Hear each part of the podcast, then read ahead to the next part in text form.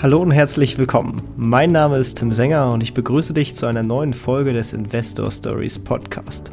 Erfahre von anderen Investoren, wie sie gestartet sind und welche Erfahrungen sie auf ihrem bisherigen Weg gemacht haben. Lass dich von ihren Geschichten, Strategien und Vorgehen inspirieren und schreibe deine eigene Investor Story. Diese Folge wird dir präsentiert von unserem Partner extraetf.com. Wie klingen 7% Rendite beim minimalen Aufwand für dich? Unrealistisch? Nein, mit ETFs ist das durchaus möglich. Wenn du mehr darüber wissen möchtest, dann ist der ETF-Guide von Extra ETF genau das Richtige für dich. Denn darin erfährst du, was die besten ETFs für deine Sparpläne sind, wie du die optimale Aktienquote für dein Depot findest, wo du kostenfreie Depots und ETS-Sparpläne hältst, wie du dein Depot kinderleicht analysieren und optimieren kannst und noch vieles mehr. Kurzum, in 60 Minuten lernst du alles, was du über ITS wissen musst. Neben top aufbereitetem Wissen erwarten dich ganz konkrete Tipps, die du direkt umsetzen und so mit ETFs durchstarten kannst. Und das Beste zum Schluss, der ETF-Guide ist schon für kleines Geld zu haben und kann online gekauft werden. Das heißt für dich, in wenigen Minuten könntest du direkt loslegen. Den Link zum ETF-Guide findest du in den Shownotes oder unter investor-stories.de slash ETF-Guide. Und jetzt viel Spaß bei dieser Podcast-Folge. Hallo und herzlich willkommen im Investor Stories Podcast. Heute haben wir einen ganz besonderen Gast, den ich herzlich willkommen heißen darf. Sven Lorenz, willkommen im Podcast. Hallo Tim, freut mich, dass ich heute dabei sein darf. Ja, ich freue mich mega, denn du hast wirklich einiges in der Finanzbranche erlebt, gesehen und gemacht. Und darauf wollen wir natürlich heute auch zu sprechen kommen. Äh, viele könnten dich vielleicht von äh, deinen verschiedenen Austritten bei Jens Rabe kennen und deinem Blog Undervalued Shares, äh, wo du ja doch sehr unterbewertete Aktien, teilweise auch sehr nischige Aktien aufspürst. Mega spannend. Vielleicht magst du dich auch selber noch mal kurz in einer Minute beschreiben. Ja, mein Name ist Sven Lorenz. Ich bin leidenschaftlicher Börsianer und eigentlich auch schon mein ganzes Leben. Ich habe mit, mit 14 oder mit 15 meine erste Aktie gekauft und habe dann sehr früh angefangen, für Börsenbriefe zu schreiben. Das war damals noch ähm, Börsenbriefe auf Papier, das war vor dem Internet. Bin dann durch ein sehr kurzes Studium zu einer, ja, ähm, Börsenbrief- und Finanzunternehmerkarriere irgendwann ähm, äh, gelandet und habe mich unter anderem auch in verschiedenen Private Equity Beteiligungen getummelt als Investor und auch als Direktor und Manager. Und heute schreibe ich vor allem den Blog undervaluedchairs.com. Das ist sozusagen mein, mein Hausspielplatz und meine Leidenschaft. Da stelle ich unterbewertete Aktien vor und bespreche vor allem auch Themen, über die man woanders weniger Informationen bekommt. Und ich bin auch wieder äh, im Bereich des Fondsmanagements bald aktiv. Ich gründe da gerade was Neues. Also mein Leben dreht sich rund um die Aktie und den Kapitalmarkt und deswegen freut es mich, dass ich heute bei dir bei den Investor Stories mit dabei sein darf. Ja, und du bist einer der wenigen Menschen, die auf Sarg leben. Das wird jetzt wahrscheinlich den wenigsten Leuten überhaupt was sagen, äh, außer diejenigen, die dich kennen oder tatsächlich sehr gut in Erdkunde bewandelt sind. Äh, was ist Sarg und warum wohnst du da? Also Sark ist eine kleine Insel vor der Küste der Normandie. Wir sind hier ungefähr 550 Leute. Die Insel hat keine Autos, es gibt nur Pferdekutschen und Fahrräder oder man läuft. Äh, und es ist ein unabhängiger kleiner Staat. Die Insel gehört der englischen Krone, gehört nicht zu Großbritannien, gehört auch nicht zu Frankreich. Äh, wir machen hier quasi unser eigenes Ding. Ich bin hierher gekommen, weil ich 1998 mal von Deutschland nach London umgezogen bin und nach vielen Jahren in London habe ich dann 2017 beschlossen, ganz nach Sarg zu ziehen. Ich hatte hier vorher schon eine kleine Präsenz, hatte hier auch mal ein Cottage renoviert. Äh, und seit 2017 bin ich eben quasi Fulltime hier. Also das ist meine Basis, von der ich natürlich auch immer wieder reise. Ich bin nicht nur die ganze Zeit auf der Insel, es ist zwar ein relativ kleiner Ort, aber es wohnen sehr viele interessante Leute hier, auch mehrere Blogger und Finanzunternehmer und einige Leute aus dem Fondsmanagement-Bereich. Also es ist eine sehr interessante Community und ähm, ja, vom Lebensstil her ist es auch sehr nett. Also äh, alles aus dem Meer, äh, Meeresfrüchte, Fisch gibt es hier sehr günstig und quasi direkt, direkt aus der See auf, die, äh, auf den Teller. Äh, und man ist auch sehr schnell in London, das heißt, man ist nicht aus der Welt. Äh, man ist eigentlich ganz gut angebunden an das größte Finanzzentrum von Europa und von dort kann man natürlich auch immer weiterfliegen. Das heißt, ich bin jetzt nicht völlig weit weg vom Schuss, aber mir gefällt es hier ganz gut und man kann hier sehr gut arbeiten und schreiben. Sehr cool, mega spannend. Ja, doch springen wir jetzt mal zu den Aktien und da am besten ganz an dem Anfang. Du hast gerade äh, gesagt, du hast mit äh, 14, glaube ich, deine ersten Aktien äh, gekauft. Wie kam es dazu und äh, welche waren denn das? Ja, also mein Vater hatte damals die Zeitschrift Kapital gelesen, die gibt es ja heute noch, das Monatsmagazin. Und darin war zum damaligen Zeitpunkt immer jeden Monat eine Aktienvorstellung auf einer Seite. Und das verfolgte ich eine Weile, das fand ich sehr interessant. Und dann habe ich mit elterlicher Zustimmung zum ersten Mal bei der Sparkasse damals einige Aktien gekauft. Das waren Aktien der hamburgischen Elektrizitätswerke. Die wurden dann später irgendwann mal abgefunden, die sind nicht mehr auf dem Kurszettel. Ich habe damals 1800 Mark investiert und die Aktie stieg dann irgendwie, ich glaube, so 30 Prozent oder so. Und das war natürlich gefühlt für jemanden, der, also ich war damals, ich glaube, 15, äh, war das gefühlt sehr viel Geld. Ich habe damals auch noch Zeitungen ausgetragen und, und Werbezettel und habe bei einer lokalen Versandfirma einen Nebenjob gemacht. Der zahlte damals 13 Mark 40 pro Stunde. Äh, insofern war das dann auf einmal mit der Börse ein sehr netter, in Anführungszeichen, Zusatzverdienst. Natürlich folgten dann bei den nächsten Spekulationen auch immer mal Verluste. Uh, auf jeden Fall hatte ich Blut geleckt, fand das alles sehr spannend. Man lernt ja auch einfach wahnsinnig viel über die Welt, wenn man sich mit der Börse beschäftigt. Und so habe ich dann eigentlich schon während der gesamten Schulzeit immer wieder Aktien gehandelt und mich mit dem Thema auseinandergesetzt, gelegentlich auch die Schule geschwänzt und bin zur Hauptversammlung gefahren, was auch sehr interessant war. Ja, während der Schule zur Hauptversammlung, das, das auf jeden Fall war Dedication. Äh, das äh, ist echt cool. Und das hat dich dann auch, weil dich das Thema so fasziniert hat, äh, dann auch äh, in die Richtung dein Studium einschlagen lassen.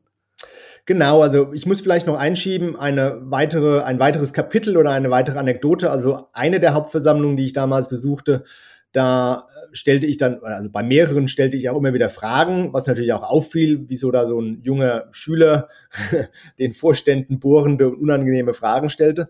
Und äh, ich fiel auf einem Journalisten von den Frankfurter Börsenbriefen, der war da auch im Publikum und der sprach mich dann an.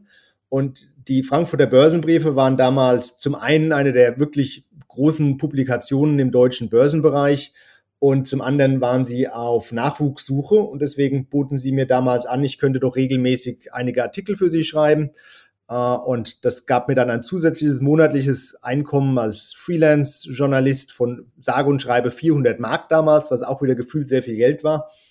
Und dadurch kam ich dann auch in die schreibende Zunft macht auch nochmal wesentlich mehr Kontakte, lernt da auch einfach viel, denn wenn man schreibt und dann natürlich auch einen, einen Redakteur hat, der die Arbeit ähm, kritisiert und wenn man dann auch Feedback von Lesern bekommt, das ist immer alles sehr hilfreich und lehrreich.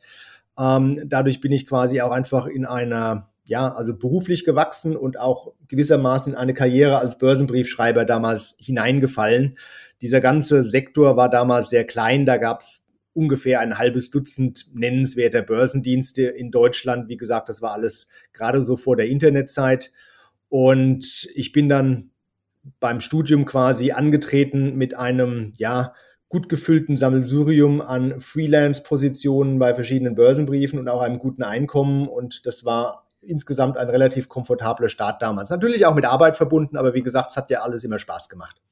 Ja, aber das, das hat dich dann tatsächlich so eingenommen, dass es äh, das Studium auch nicht mehr zu Ende geschafft hast, äh, weil dann äh, die, die Schreibtätigkeit überhand genommen hat. Ah, korrekt. Also äh, es gab da mehrere Aspekte. Also ich bin zum einen sehr gut gelandet am Lehrstuhl von Professor Eckhard Wenger damals. Den kennt man ja wahrscheinlich heute noch in Deutschland. Das war damals der Aktienrechtsprofessor in Deutschland und so das Enfant terrible der Hauptversammlungsszene und der, der Schrecken aller Vorstände, insbesondere von DAX-Unternehmen. Und bei dem landete ich als äh, Mitarbeiter am Lehrstuhl, äh, da wir uns schon von Hauptversammlungen kannten.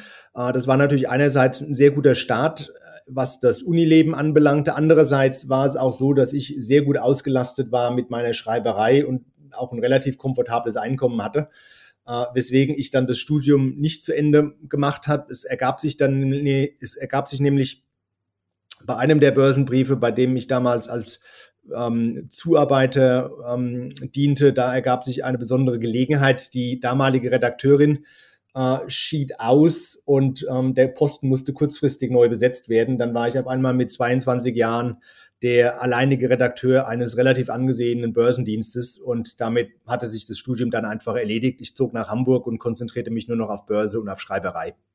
Und das hast du dann tatsächlich auch ganze 22 Jahre lang gemacht. Ähm, vielleicht magst du da so ein bisschen mal äh, über deine Zeit da erzählen. Was hast du dabei gelernt und ähm, wie ist da eigentlich quasi so dann deine Arbeit gewesen?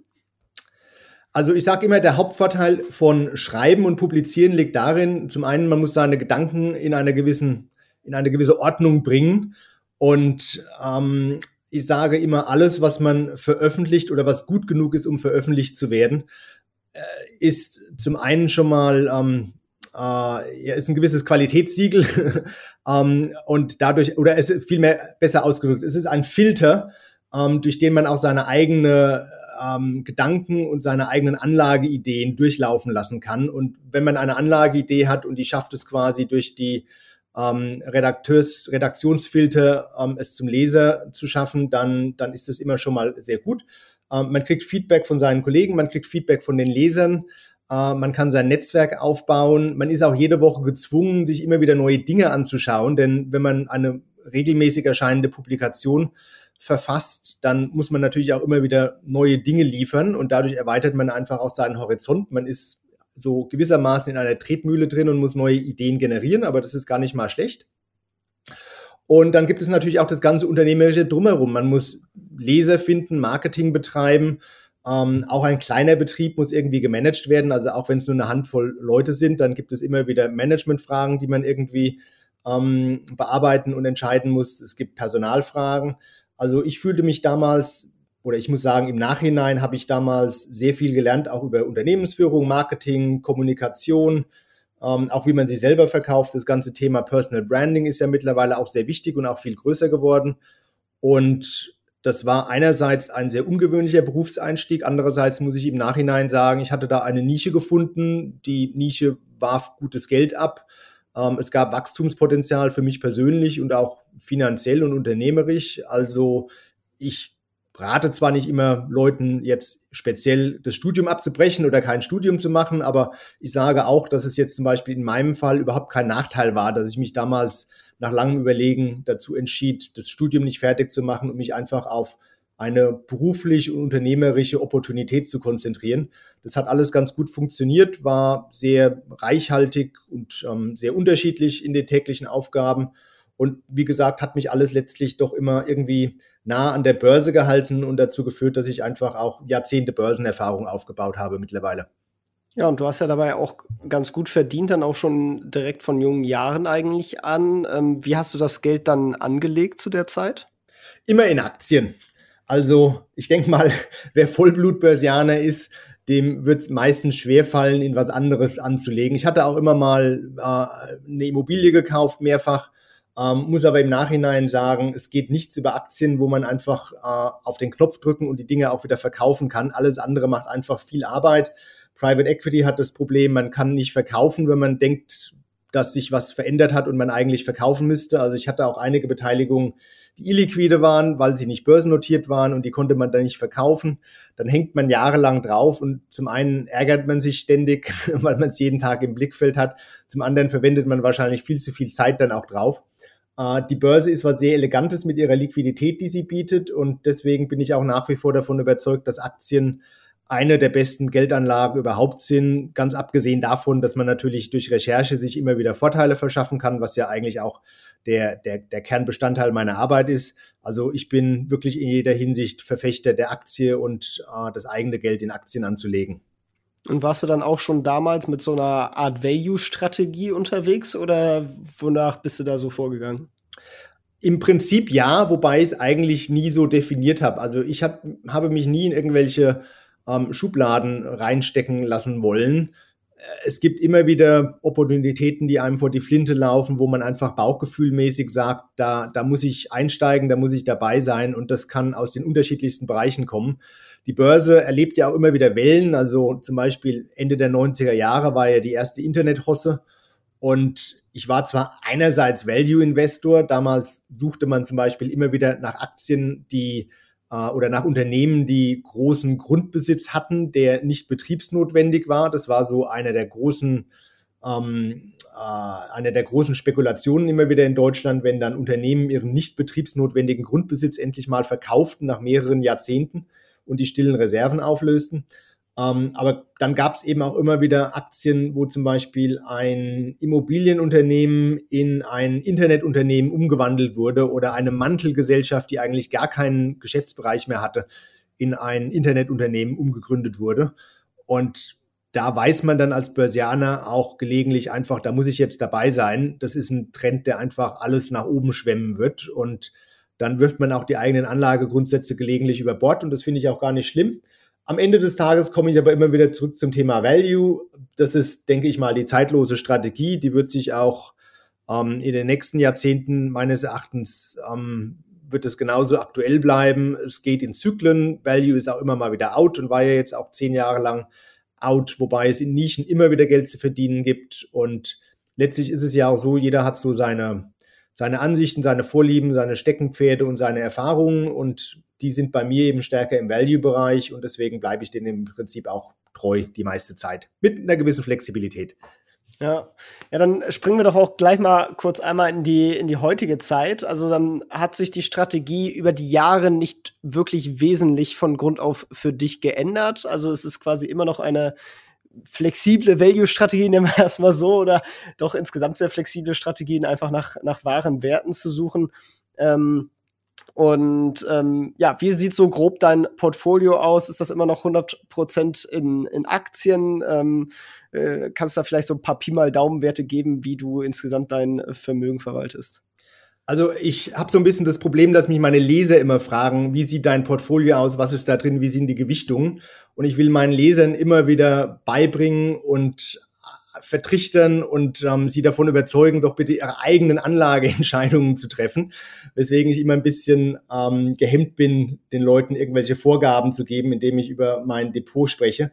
Aber ich, ich meine auch gar nicht die Einzelposition, sondern ich meine auch generell so Asset. Also hast du nur noch, bist du 100% Aktien oder sagst du 50% Aktien, 50% Immobilien, so auf, auf Makroniveau?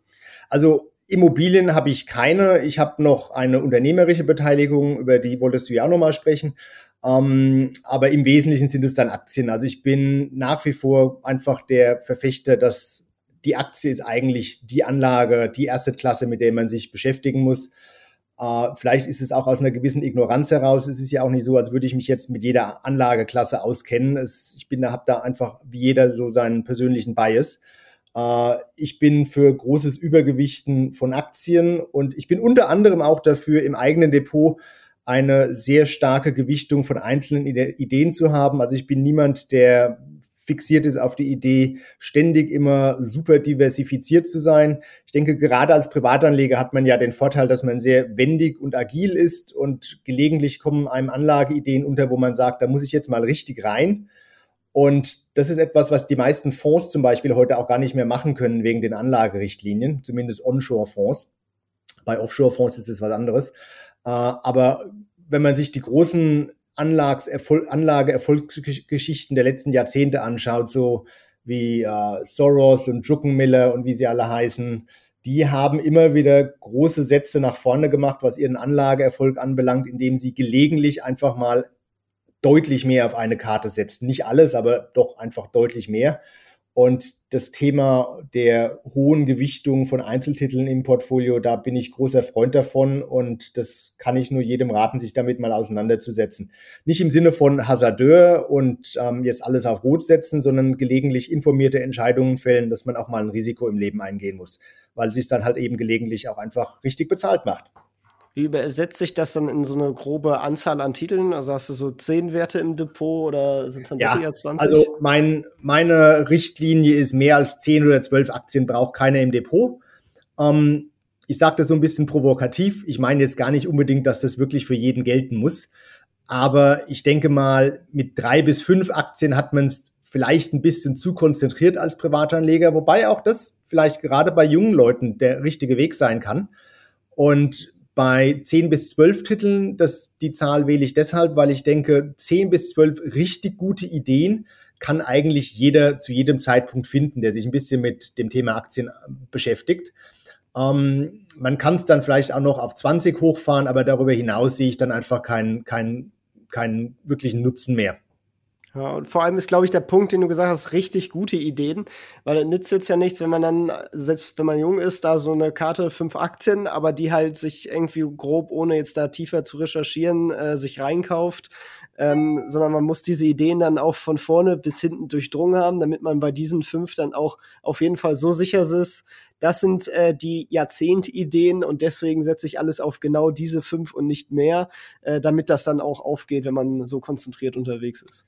Genau, und um da noch ein extremes Beispiel dazu zu fügen, es gibt ja die, ähm, äh, das Beispiel von Charlie Munger, dem Kompagnon von Warren Buffett, der hat ja, glaube ich, mal gesagt, dass quasi drei Aktien wären auch schon genug. Äh, ich weiß jetzt nicht, wie ernst er das meinte, aber äh, das Thema Konzentration, Portfoliokonzentration kann man meines Erachtens in seiner Wichtigkeit gar nicht überschätzen, vor allem wenn man jung ist und einfach auch mal nach vorne kommen will. Denn wer 50 Aktien im Depot hat, der landet halt auch nie mal einen großen Treffer und ein oder zwei Mal muss man halt mal im Leben einen großen Treffer landen. Äh, dann ergibt sich der Rest schon von selber. Nach vorne kommen ist auch ein ganz gutes Stichwort, denn du hast nicht nur Börsenbriefe verfasst und warst journalistisch unterwegs, sondern es ging dann auch für dich nochmal richtig deep in die Finanzszene rein. Äh, was war dann deine nächste Station nach dem Börsenbrief?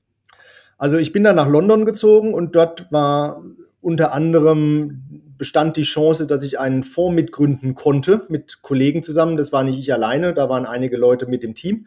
Wir hatten damals die Idee, in Macau in Wohnimmobilien zu investieren. Und äh, man muss wissen, Macau stand damals noch relativ am Anfang seiner, seiner neuen Zukunft als Spielermetropole. Ist ja quasi so, dass äh, die Casino-Vorstadt von Hongkong. Und äh, ich war schon dort gewesen und kannte diverse Immobilienunternehmer auch in Hongkong und durch verschiedenste Gespräche auch in London, wo man ja bestens ein Netzwerk aufbauen kann, auch so ein bisschen ein globales Netzwerk. Durch verschiedene Gespräche kamen wir dann einfach zu dem Schluss, also wenn dort die Casinos aus dem Boden sprießen, dann brauchen die auch mehr höherwertigen Wohnraum, zum Beispiel auch für ausländische Casino-Mitarbeiter. Ähm, und wir erstellten eine Analyse, die wurde primär von mir geschrieben und mit der sind wir damals dann mal bei verschiedenen institutionellen Anlegern in London aufgelaufen und haben um Termine gebeten. Und gelegentlich ist es so, dass man im Leben ähm, etwas macht, wofür einfach die Zeit reif war. Und es war wieder mal so eine Idee, für die war einfach die Zeit reif. Und wir bekamen dann relativ schnell und relativ unkompliziert, muss man sagen, für den Fonds 80 Millionen Dollar zusammen von 17 Institutionen damals in London. Und dann haben wir das Geld auch sehr zügig investiert und haben dann nochmal von den gleichen Anlegern weitere 70 Millionen Dollar bekommen. Äh, man muss im Nachhinein sagen, wir hatten es damals viel zu leicht. Also ähm, es war einfach eine Kombination von gutem Timing, also richtige Zeit, richtige Idee, richtiger Ort. Äh, aber damit haben wir dann eben einen Fonds aufgebaut, der in Macau ein Wohnimmobilienportfolio von 300 Millionen Dollar äh, besaß und verwaltete. Wir waren die ersten Ausländer, die sowas im großen Stil in Macau machten, fielen dadurch natürlich auch wahnsinnig auf äh, und wurden auch für jede gute Opportunität dort angesprochen. Es war dann auch so ein bisschen eine Auszeichnung für lokale Immobilienprojekte, wenn wir als Investor mit dabei waren. Äh, wir verwalteten den Fonds dann einige Jahre bis zur Finanzkrise. In der Finanzkrise hatten wir dann einen so großen Discount zum Net Asset Value, also der Börsenkurs notierte so weit unter dem Net Asset Value, dass ein Hedgefonds von den Cayman Islands einstieg und die hatten dann die Meinung, der Fonds sollte liquidiert werden, um den höheren Substanzwert zu erlösen. Das war auch, muss man objektiv sagen, das war die richtige Entscheidung. Ähm, aber dadurch wurde der Fonds dann auch aufgelöst. Also es war eine etwas kürzer als geplant ähm, Erfolgsgeschichte, aber es war eine Erfolgsgeschichte und war auch eine unternehmerisch interessante Erfahrung, was das Arbeiten mit institutionellen Anlegern in, Anlegern in London anbelangte, äh, das Aufstellen einer sehr internationalen Struktur, auch steuerlich alles bestens optimiert damals. Also viel gelernt, viel Spaß gehabt, auch ein bisschen Geld verdient und ähm, jo, der, ich denke mal, die, die Hauptlernerfahrung war, wenn, wenn der wenn es die richtige Idee zum richtigen Zeitpunkt ist, dann kann man eigentlich durch nichts aufgehalten werden. Sehr gut. Wie, wie, wie, seid ihr dann da rumgezogen? Also hattet ihr da schon die Connections zu den Leuten, die ihr da am Anfang für das Kapital angefragt hat? Oder seid ihr einfach da irgendwelchen Institutionen gegoogelt und dann irgendwie an der Tür geklingelt und mal gefragt, ob die nicht mit bei eurer Ideen investieren wollen? Ah, es war so ein bisschen eine Mischung. Also es hätte nicht geklappt, wenn wir keine Connections gehabt hätten, aber gleichzeitig ist es auch so, London ist ein so großer Kapitalpool mit so vielen Playern, da kann gar keiner alle kennen. Und damals, genauso wie heute, gab es da unter anderem eben auch sogenannte Placement Agents, also ähm, äh, Agenturen oder Dienstleister, die es sich zur Aufgabe gemacht haben, neue Fonds oder auch existierende Fonds einem Publikum von institutionellen Anlegern vorzustellen. Und wir heuerten damals einen speziellen Placement Agent an, die im Bereich Immobilienfonds auch sehr stark waren. Und man muss klar sagen, ohne deren Hilfe hätten wir das nicht so schnell so groß machen können. Hat auch ordentlich Gebühren gekostet. Die haben sich da auch, die haben da auch gut mitverdient. Aber im Endeffekt war das für alle gut und ja, auch eine Lehre wieder. Man muss nicht alle selber können. Man kann auch einfach die richtigen Leute und Dienstleister einstellen. Äh, dann kann es auch klappen. Und insofern war das alles eine Mischung von mehreren Faktoren. Spannend, spannend. Ja, das, das kann man sich merken. Falls man tatsächlich auch mal sowas äh, auflegen möchte, ist das natürlich eine ganz spannende Sache. Ja, doch dann, äh, ja, ihr wurdet rausgekauft ähm, und, und der, der Fonds wurde dann geschlossen. Wie ging es dann weiter bei dir? Uh, ja, das war, muss ich selber kurz überlegen, das ist alles schon viele Jahre her. Genau, also ich habe dann mal ein bisschen Auszeit noch genommen von der Börse, ein paar Jahre später. Ich war mal vier Jahre lang leblich auf den Galapagos-Inseln im Pazifik. Und zwar hatte ich ein gemeinnütziges Engagement auf diesen Inseln mal eingegangen, hatte dort eine Schule gegründet, die sehr erfolgreich war, sowohl operativ als auch finanziell. Und äh, Galapagos ist ja ein Weltnaturerbe, äh, kennt man ja durch die Schildkröten und die Meeresleguane. Und es gibt dort eine Forschungsstation, die wird betrieben von der Charles Darwin Stiftung. Und diese Stiftung hatte Finanzprobleme, auch eigentlich schon seit Jahrzehnten. Denen ging es nie so richtig gut, trotz des tollen Markennamens, den sie da hatten. Charles Darwin und Galapagos kennt man ja auch irgendwie. Und ich kam da in den Aufsichtsrat rein und fand ein ziemliches Chaos vor. Und der Laden war relativ marode und eigentlich kurz vorm Schließen.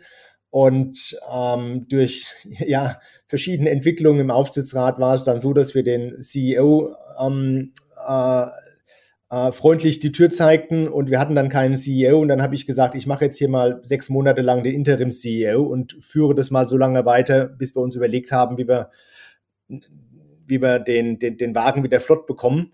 Und nach einigen Monaten habe ich dann gesagt, das macht mir so viel Spaß, also ich bleibe hier gerne mal ein paar Jahre, wenn ihr wollt. Und dann bin ich vier Jahre lang geblieben, habe das, habe die Stiftung saniert, ähm, habe sie dann mit Finanzreserven hinterlassen ähm, und war deswegen mal vier Jahre lang aus dem Finanzwesen weg und habe mich quasi nur mit operativen Dingen beschäftigt, was auch sehr interessant war. Also mal ein, eine Organisation mit 150 Mitarbeitern geführt zu haben, die in einer Krisensituation ist und insgesamt auch einfach eine, eine relativ komplexe Organisation war, trotz ihrer ja eigentlich immer noch überschaubaren Mitarbeiterzahl.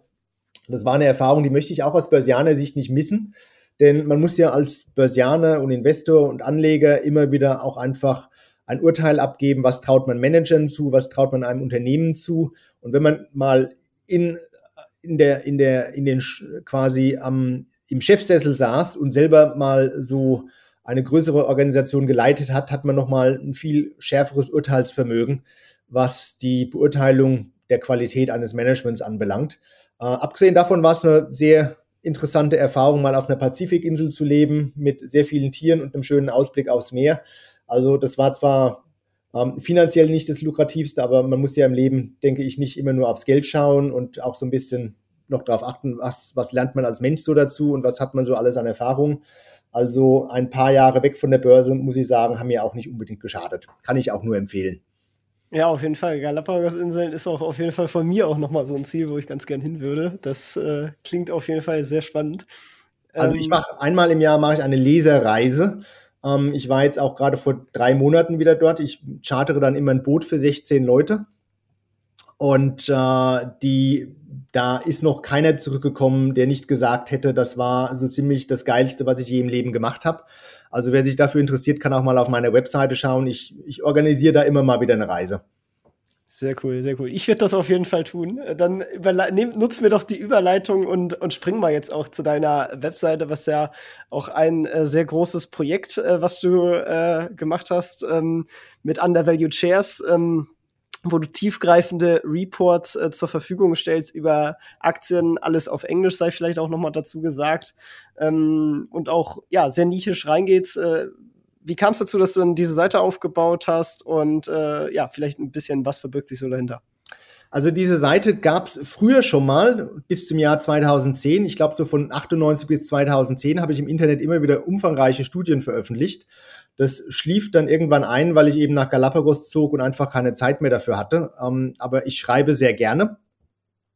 Und im Jahr 2018 fasste ich dann einfach den Entschluss, ich, ich belebe die Seite jetzt wieder neu mit einem äh, leicht überarbeiteten Ansatz, wobei im Kern geht es immer noch darum, ich schreibe einfach sehr lange Studien und auch relativ lange Artikel jede Woche zu Themen, über die man vielleicht woanders entweder gar nichts findet oder nichts in dieser Art.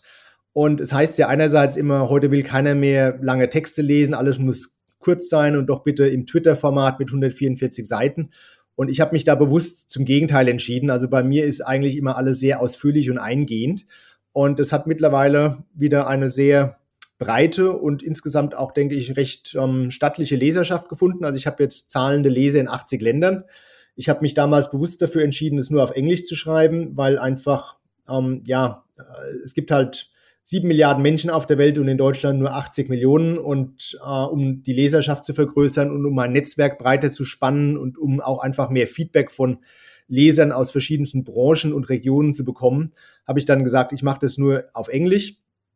Äh, ich hatte es mal früher zweisprachig versucht, aber das, das bringt einen buchstäblich um. Also kein Mensch kann lange Studien in zwei Sprachen schreiben, da wird man verrückt. Ähm, die, ja, die Seite basiert einfach auf dem Konzept, ungefähr einmal im Monat, so grob bringe ich eine lange Studie raus und einmal, die ist nur für zahlende Leser, wobei es sehr günstig ist, es ist 49 Dollar im Jahr.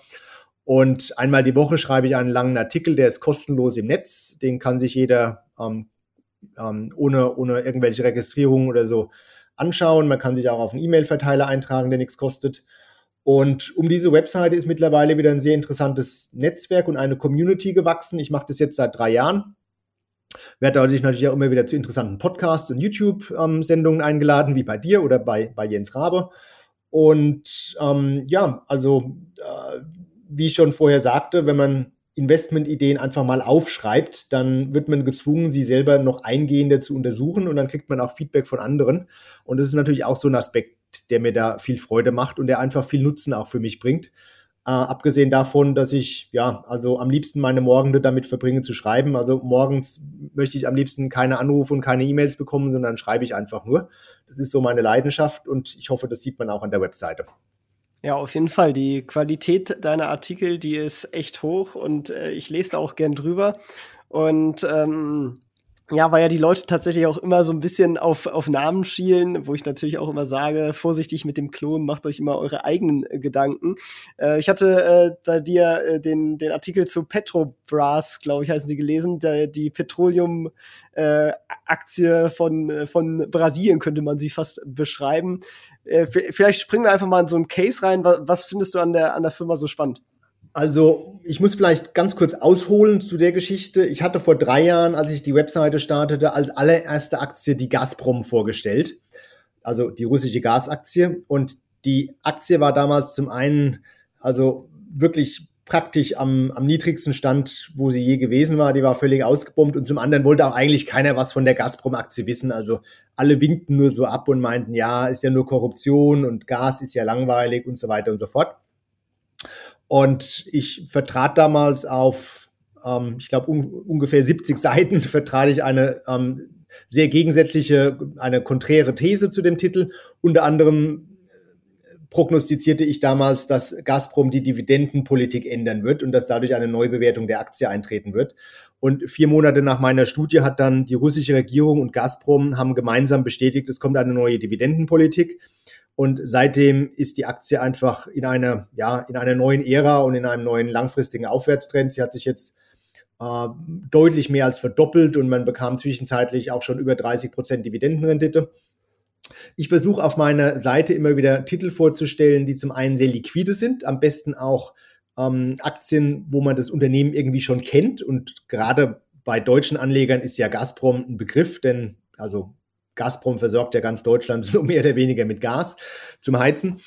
Und ich hatte lange gesucht nach einer Geschichte, die so ein bisschen ja ähnlich ist zu Gazprom oder die man vielleicht auch ein bisschen als den Nachfolger von Gazprom bezeichnen kann. Und das ist jetzt eben die Petrobras, also die nationale Ölgesellschaft von Brasilien. Kurz zum Investment Case. Also Petrobras war lange Jahre der Ölmonopolist von Brasilien. Mittlerweile gibt es kein ganz strenges Monopol mehr, aber es ist einfach nach wie vor die Ölgesellschaft in Brasilien. Und Petrobras wurde im Jahr 2014 in den großen Korruptionsskandal dort reingezogen. Da gab es ja diesen Carwash-Skandal, der größte Korruptionsskandal, glaube ich, der jemals aufgedeckt wurde. Und die Aktie hat unter anderem durch diesen Skandal und auch durch den gefallenen Ölpreis gegenüber dem Höchstkurs ungefähr äh, 80 Prozent verloren. Aber, und, und also in, durch diese lange Bess ist der Titel auch einfach so ein bisschen vom Radarschirm der Anleger gefallen.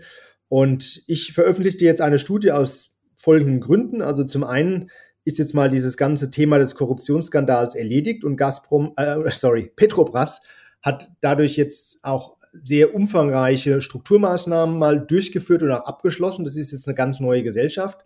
Und zum anderen bin ich großer Verfechter der These, dass ähm, die Welt viel länger fossile Brennstoffe benötigen wird, als das im Moment so im allgemeinen Hype der sogenannten erneuerbaren Energien zu erwarten wäre. Also ich bin auch großer Freund davon, die Umwelt zu schützen und ich finde das Thema neue Energien spannend und denke auch, dass sich da langfristig viel tun wird. Gleichzeitig denke ich aber, dass die ganzen äh, Pläne und politischen Absichten, fossile Brennstoffe in den nächsten Jahren drastisch runterzufahren, dass die illusorisch sind und dass es unter anderem dazu führen wird, dass äh, die westlichen Länder verstärkt abhängig werden von Ländern wie eben Brasilien oder auch dem Nahen Osten, wo halt munter weiter Öl gefördert wird.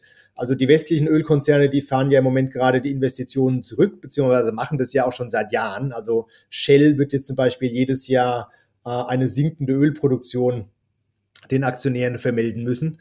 Und es gibt gleichzeitig Unternehmen wie Petrobras, die sagen einfach, also die Welt braucht dieses Öl, der Verbrauch steigt nach wie vor und wir werden wahrscheinlich bis zum Jahr 2045 äh, sehr, sehr viel Öl benötigen auf der Welt und irgendjemand muss das produzieren. Die Gesellschaft hebt deswegen im Moment ihre Investitionen an. Sie, sie fährt die Investitionen auf ein Rekordniveau hoch.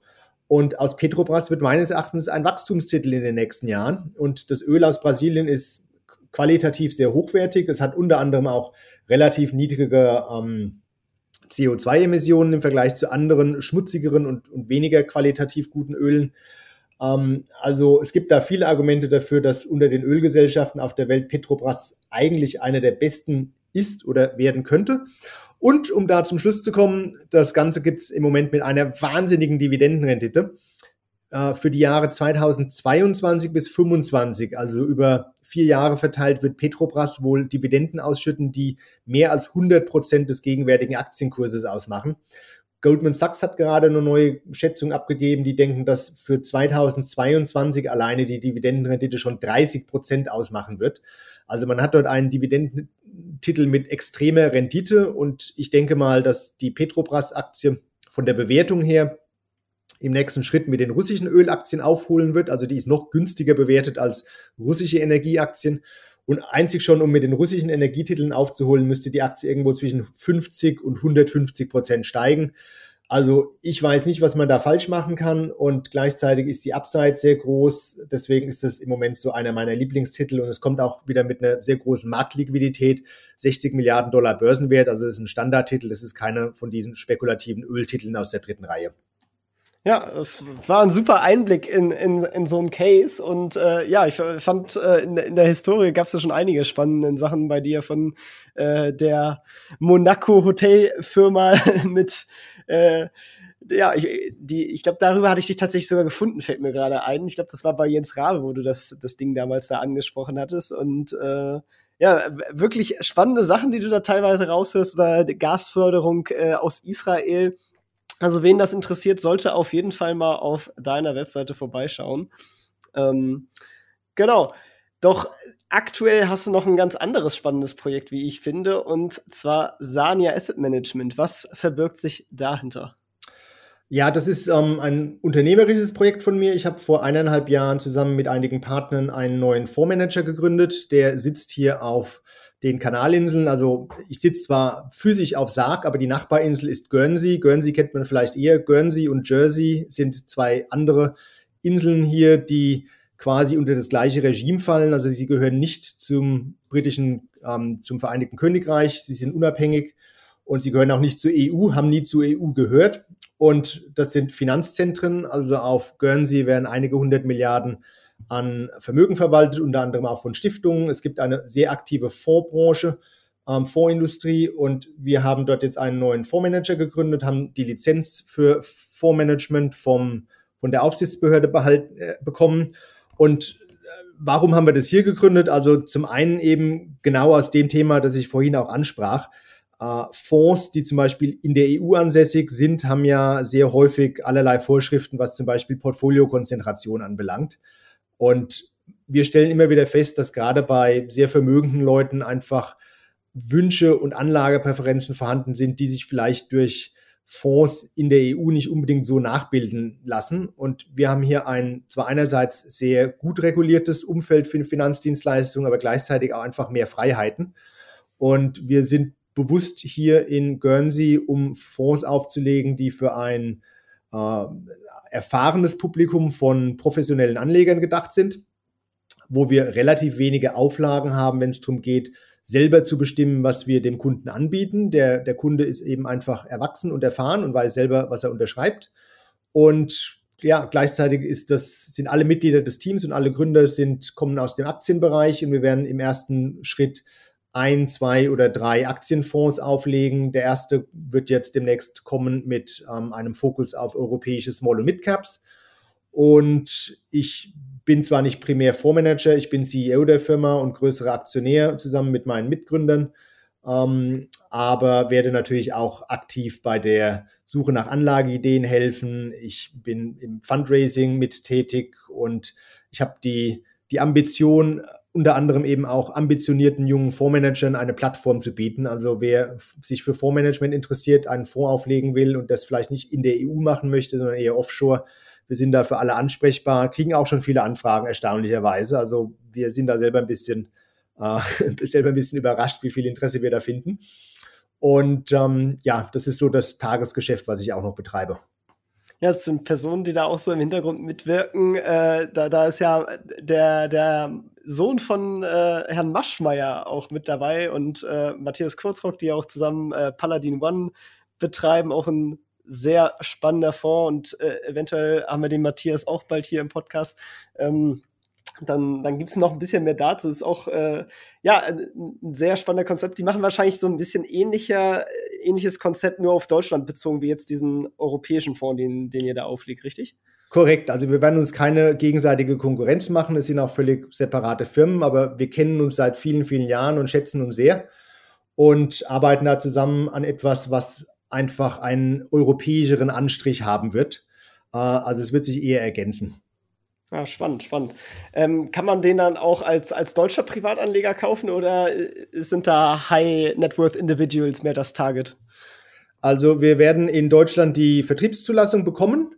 Ähm, das wird noch drei bis vier Monate dauern. Die Mindestanlage wird dann 100.000 Euro sein. Ähm, es ist alle, alles ist steuerlich transparent. Also unsere Fonds können in über 100 Ländern auf der Welt gekauft werden. Wir müssen dann immer nur so einen lokalen ähm, äh, Vertriebsantrag ausfüllen. Äh, steuerlich, wie gesagt, alles transparent, also kann jeder kaufen. Wir müssen nur aus regulatorischen Gründen eine Mindestanlage von 100.000 Euro verlangen, äh, denn wir haben zwar zum einen die Freiheit, unsere Produkte so zu gestalten, wie wir möchten, aber im Gegenzug dafür müssen wir eben belegen, dass wir nur mit professionellen Anlegern zu tun haben. Und das heißt dann aus Sicht der Aufsichtsbehörde wiederum, es muss eine Mindestanlage da sein von 100.000 Euro. Alles klar. Ja, also nichts für die ganz kleine Brieftasche. ähm, ja, weil du doch einen sehr guten Blick in die gesamte Finanzszene hast, vielleicht auch noch so ein bisschen einen Blick in die Zukunft. Äh, wie siehst du insgesamt aktives Management? Wahrscheinlich dann doch eher positiv, äh, trotz äh, der, des, des ja, Hypes um ETFs, ähm, wenn du jetzt sogar eine aktive Firma mit aufbaust. Ähm, wie, wie stehst du dazu?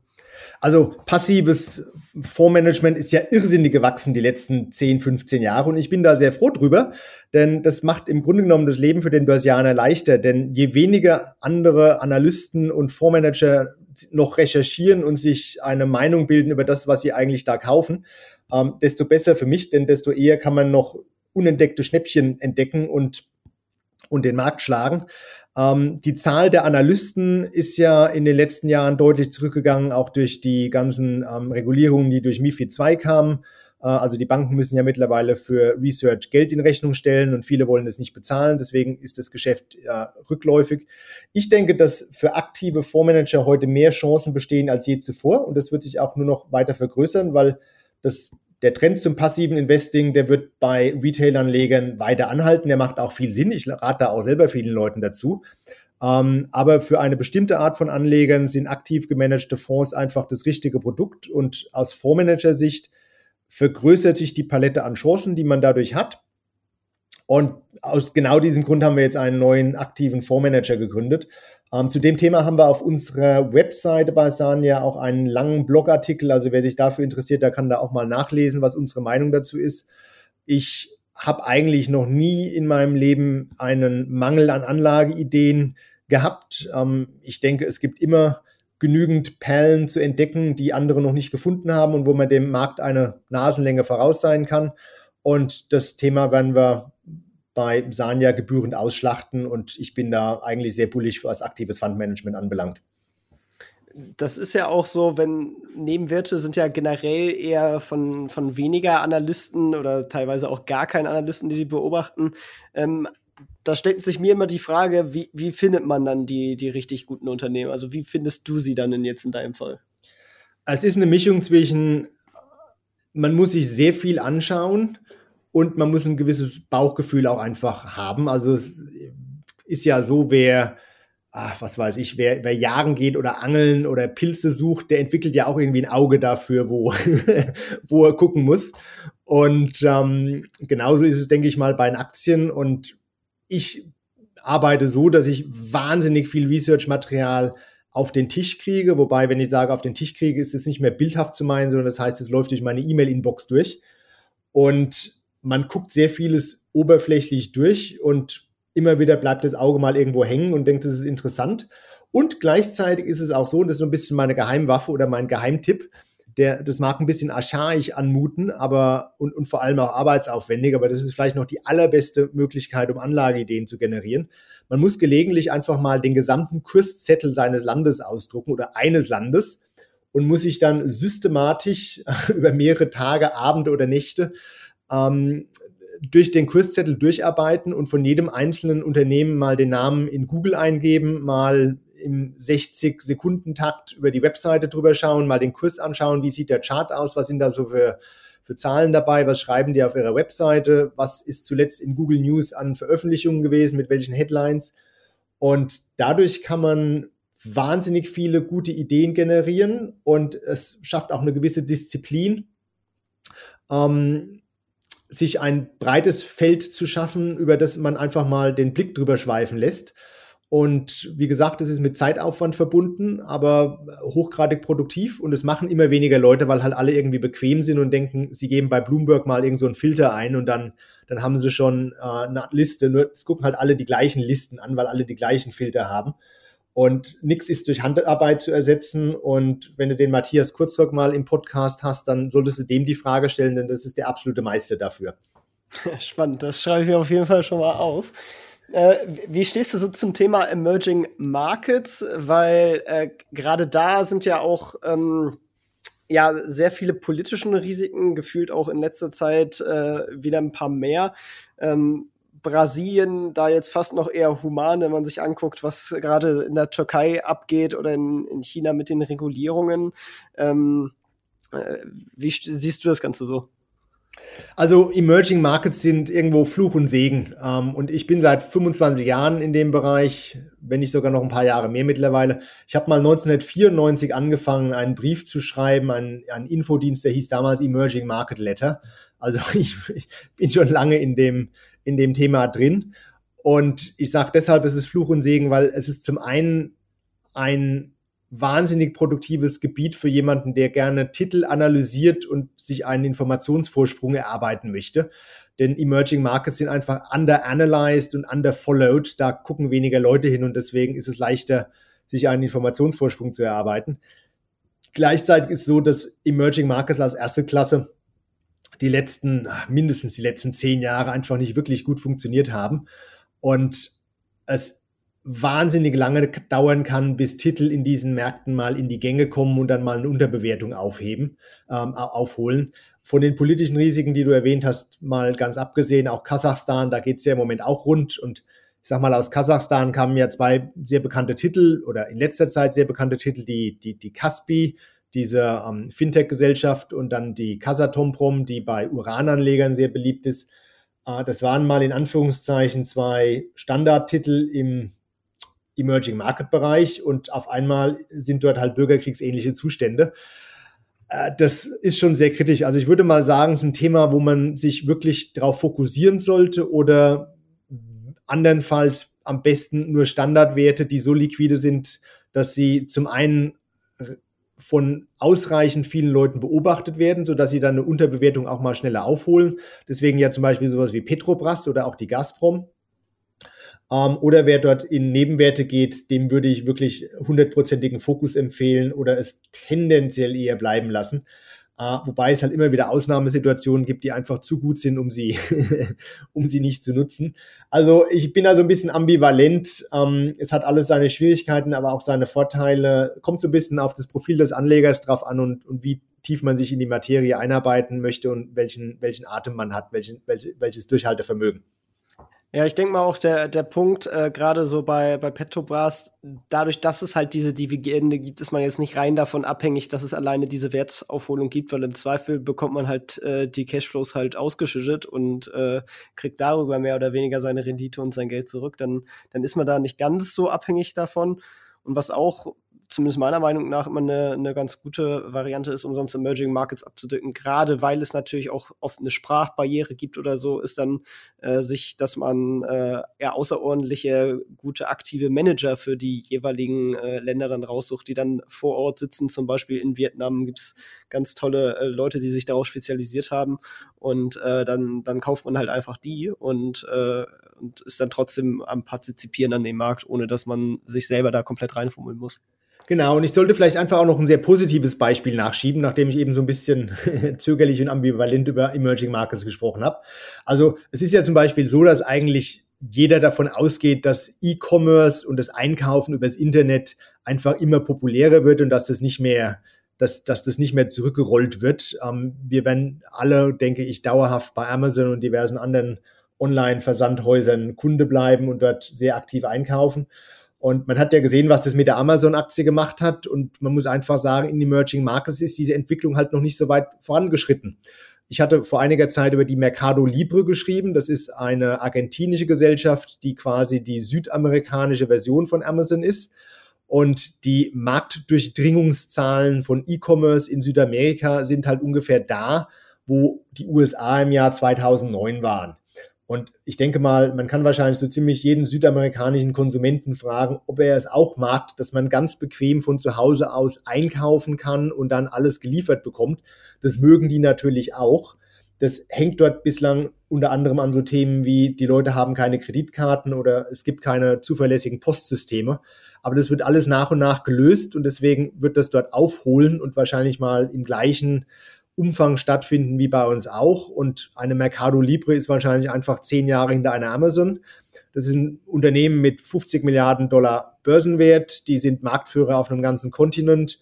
Äh, also da kann man auch einfach mal sagen, das kaufe ich mal und leg's mal drei, fünf oder acht Jahre weg, weil wahrscheinlich würde es sich sehr, sehr gut entwickeln. Und solche Dinge findet man dann halt auch wieder nur in Emerging Markets, eben auch gerade mit derart großen Titeln. Also das ist jetzt kein Nebenwert. Und insofern denke ich, haben Emerging Markets auch eine große Opportunität, wenn man, wenn man weiß, eben, welche Titel man sich aussuchen muss. Ja, ja stimme ich voll zu. Ja, äh, dann eine äh, beliebte Frage, die ich auch immer stelle. Äh, was würdest du vielleicht als deinen größten Fehler beim Investieren bezeichnen?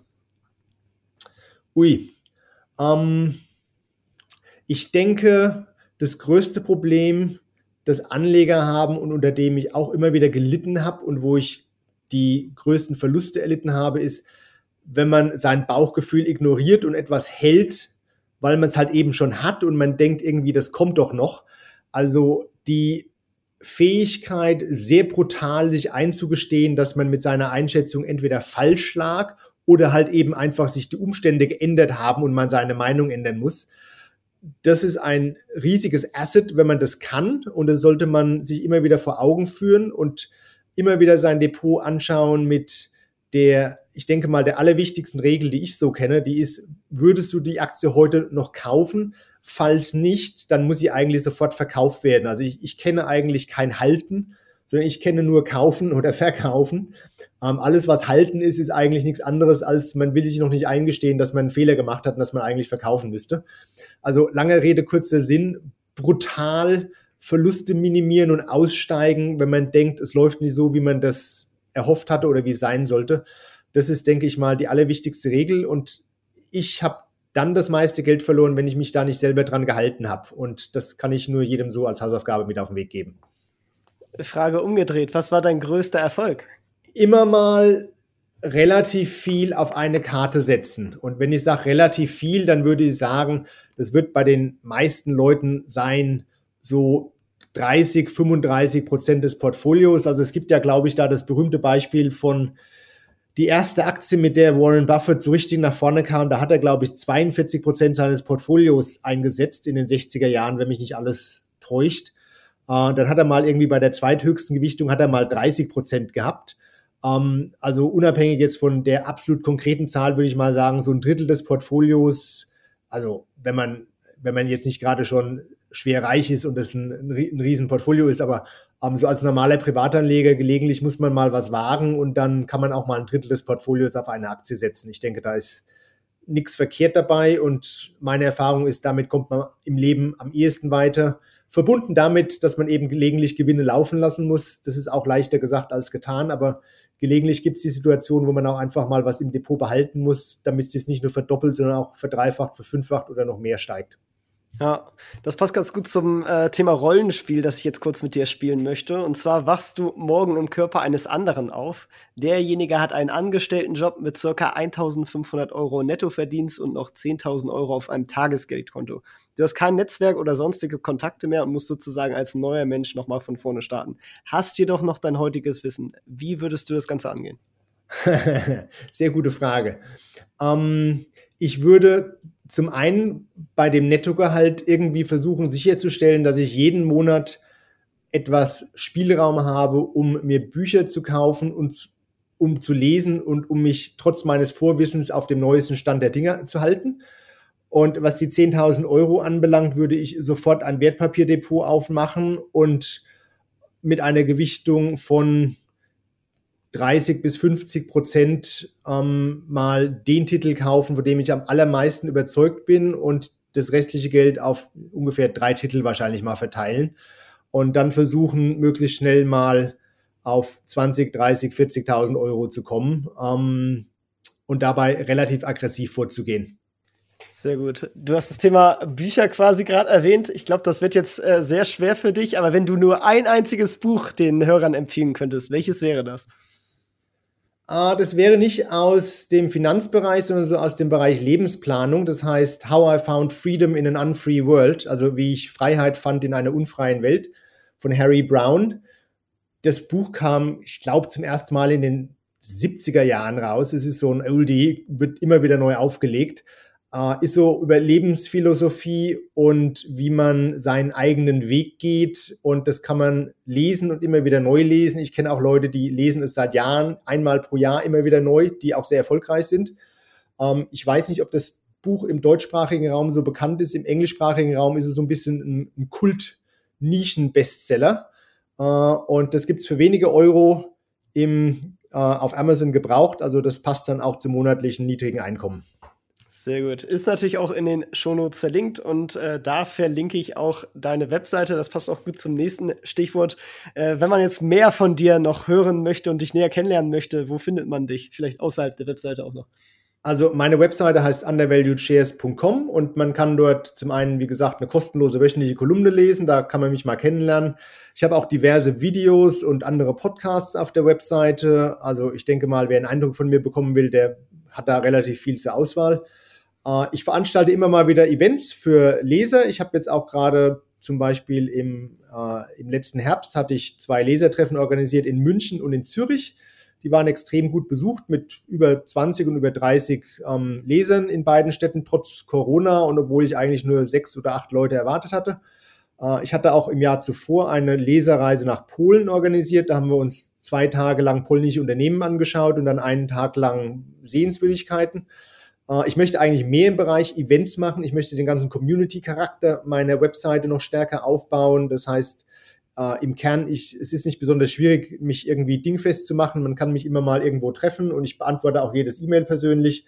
Äh, also, das ist, denke ich mal, der beste Weg, um noch mehr über mich herauszufinden. Wer, wer, wer möchte, wer jetzt noch nicht total gelangweilt ist. Perfekt, sehr gut. Ja, dann vielen Dank für das Interview und die ganzen vielen spannenden Insights. Ich glaube, man könnte, äh, wir haben viele Sachen noch gar nicht abgedeckt, äh, weil du noch viele weitere spannende Projekte in, in, deiner Zeit gemacht hast. Aber irgendwo muss auch mal gut sein. Deswegen vielen Dank für die ganzen Einblicke. War ein tolles Interview. Danke dir auch, hat mich sehr gefreut. Wir können ja gerne in einem Jahr wieder was machen. sehr gerne. Bis denn. ciao. ciao. ciao. Das war's auch schon wieder mit dieser Podcast-Folge. Ich danke dir ganz herzlich fürs Zuhören. Wenn dir der Podcast gefallen hat, würde ich mich sehr freuen, wenn du ihn mit einer Bewertung auf iTunes unterstützt. Außerdem möchte ich dich gerne dazu einladen, der Investor Stories Community auf Facebook beizutreten. Hier hast du einen Austausch mit Gleichgesinnten und professionellen Investoren, die selber ihren Weg in die Freiheit der Finanzen gegangen sind und von ihnen kannst du lernen oder auch selber andere Leute bereichern und zudem ist dort Feedback zum Podcast immer willkommen. Um ganz schnell dorthin zu gelangen, kannst du auch einfach investor-stories.de slash community eingeben. Ich freue mich, wenn du auch beim nächsten Mal wieder dabei bist. In diesem Sinne, alles Gute, dein Tim.